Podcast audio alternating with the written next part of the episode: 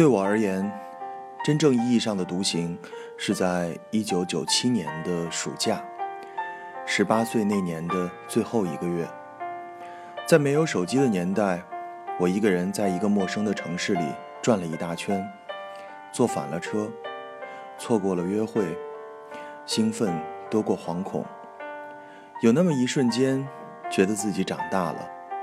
第一次，总是最有纪念意义的。可我将要说的，并不是这一次的旅行，而是这七年之后的一次出走。忘记了出走的具体原因，想来是遭遇了瓶颈。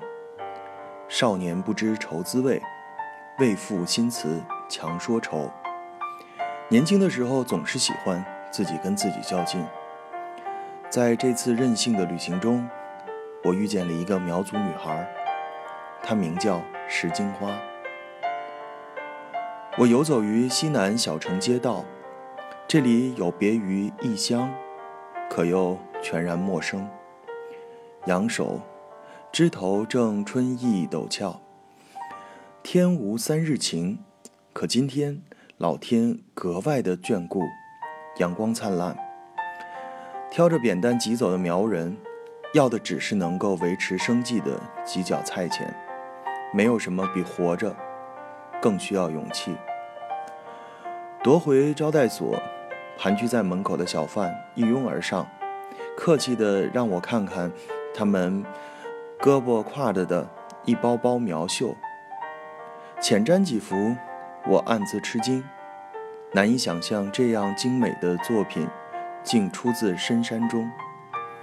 一个女孩怯生生地缩在一堆涌上来的苗绣小贩人群后，圆圆胖胖的脸有点羞涩。我走向这个看起来比较老实的女娃，被带领着上门看货，均是半臂的锦衣绣带，虽然因年代而略显陈旧，但依然光彩夺目。令这柴门陋室蓬荜生辉。乡间盛传着二十五万收购一件苗绣锦衣的故事，因而，在这些苗人眼中，那满屋子的收藏既是生活的来源，更蕴藏着一夜暴富的契机，以及对好运降临的渴望。美丽的云彩在手边展开，我的眼前一片绚烂。天下竟有这样精致的工艺！针线缜密，绣工精美，图案考究，色彩运用大胆而华丽。绣片、帽顶、腰带、背包、对襟、领口、百褶裙，燕城、湖蓝、草绿、暗红、新紫、明黄、绛藏青，平绣、破绣、叠绣、锁绣、堆绣、金绣、马尾绣。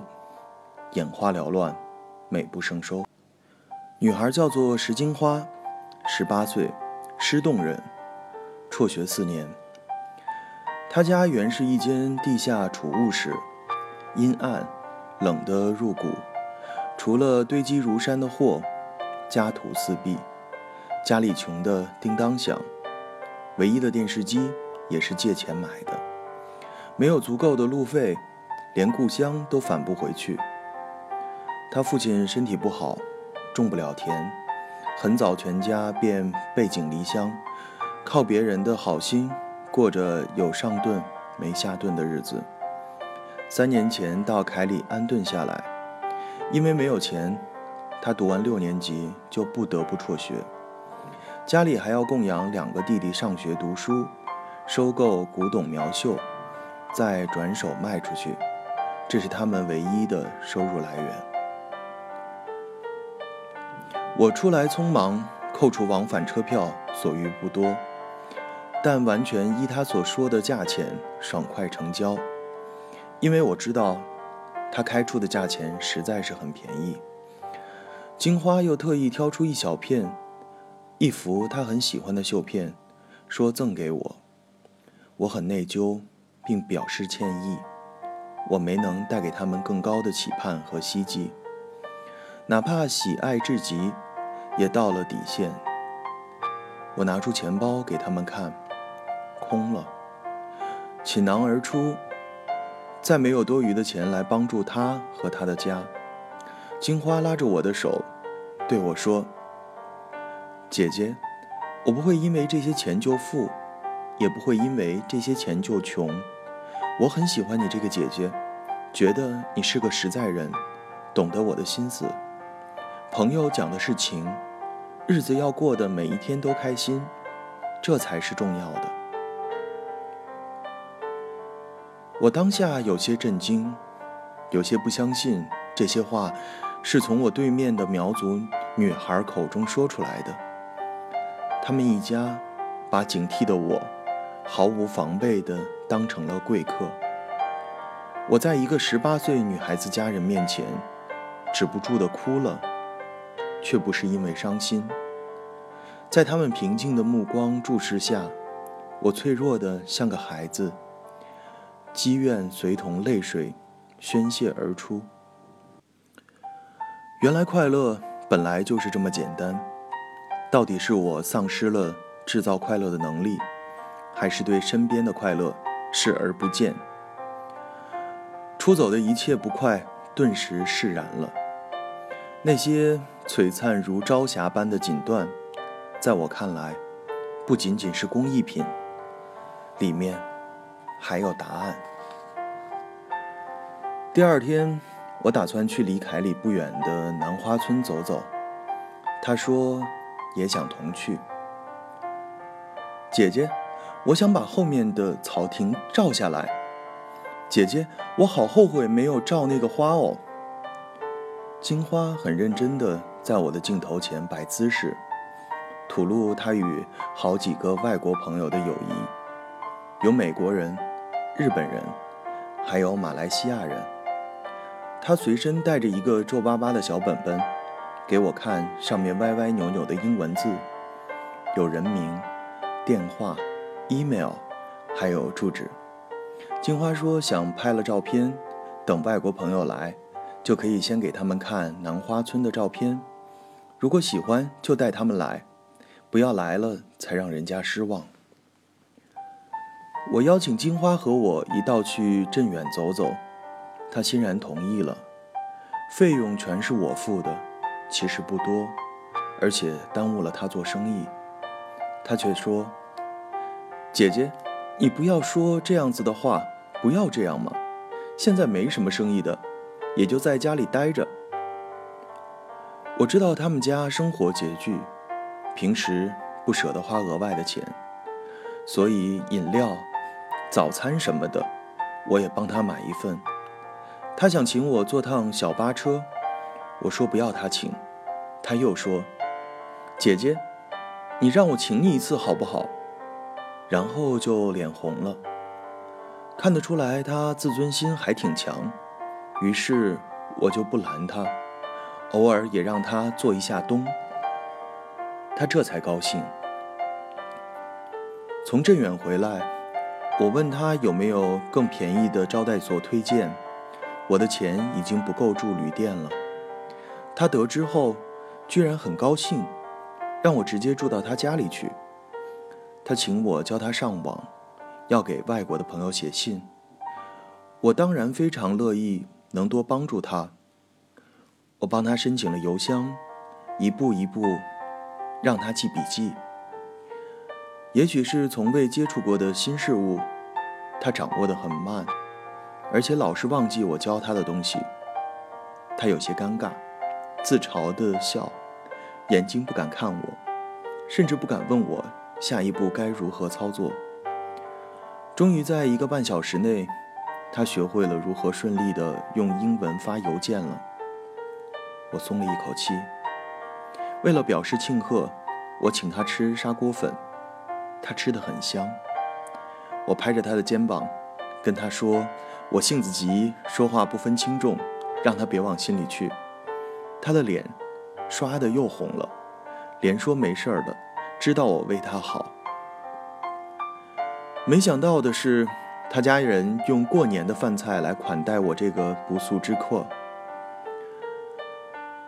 糟椒糖鱼、菌子饺来拌腌肉。凉拌盐酸菜、魔芋豆腐，用糯米糍粑和辣椒面煎的扎拉面。饭毕，全家人请我为他们照合影，这是全家为数不多的照相机会呢。他们换上只有过年才舍得穿的绣衣，很庄重的对着镜头笑。我力求不让我的手因感动而颤抖，要留下最幸福的笑容。他们也让我换上美丽的绣衣和百褶裙，和金花站在一起留影纪念。夜里，我和金花就着月色在小院里聊天。金花在努力的自学英文，已经学了很多的单词和短语，发音也不错。简单的对话不是问题。这也让他有机会认识更多外国朋友。他问我要怎样跟外国人讲这种公益的过程，怎样讲他家乡的事情。还温习了下午我教他的短语和句型。短短几日，却让我能够站在自己的面前，观察自己，粉碎自己，获得了新生。该走了，金花执意送我到车站，小巴车票是他买的，心意使然。进候车厅的一刻，我的心一沉，回头，猛挥手。不敢多说话，只道再见，珍重。之后的几年里，我们保持着联系。他听说北京能卖出个好价钱，说服父亲借钱去了北京，在商场里借熟人的摊位卖苗绣。曾有一次，他发短信说有个男孩子追求他，不知道该不该同他交往，问我的意见。再后来。我们渐渐不再联络。某一年，他彻底从我的生活中消失了，也许也有了自己的家庭吧。我不知道他是否衣锦还乡，但在我的心中，却留下了一个小小的牵挂。白驹过隙，多年过去了，如今的我有了家庭，有了孩子，却还是很容易就被一些事情所感动。这次旅行究竟对我产生了什么影响？我无从评述，却让我知道了一点：世界那么大，自己的那点困难算得了什么？好比我每次独行，总有贵人施以援手。这小小的善意，要由我们每个行走的人传递出去。在有了一定的经济能力之后，我一对一。捐助了另一个四川某乡的贫困小女孩，支持她从四年级一直读完初中，考上技术学校，能够自食其力，也算是了了一桩心愿。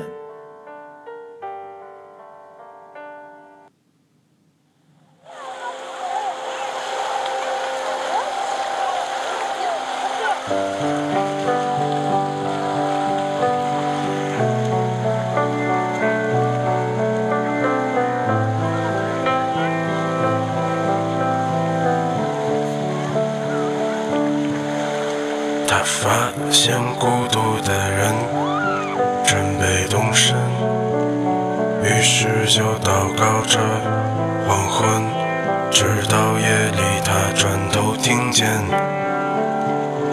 悲伤的午夜，一个善良的女子，长发垂肩，她已跟随黄昏。来临，翠绿的衣裳在炉火中化为灰烬，升起火焰，一直烧到黎明，一直到那女子推开门离去。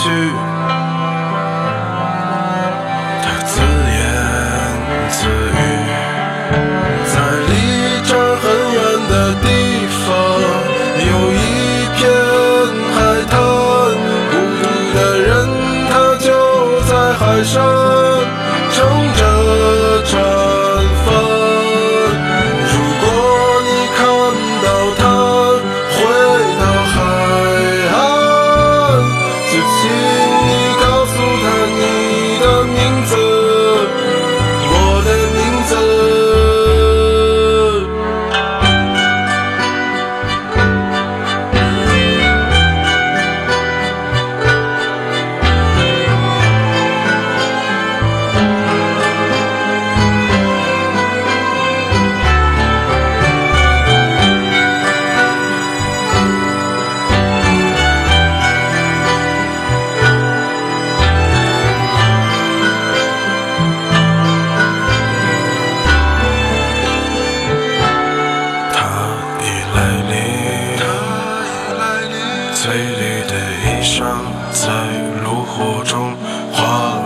最近升起火焰一直烧到黎明。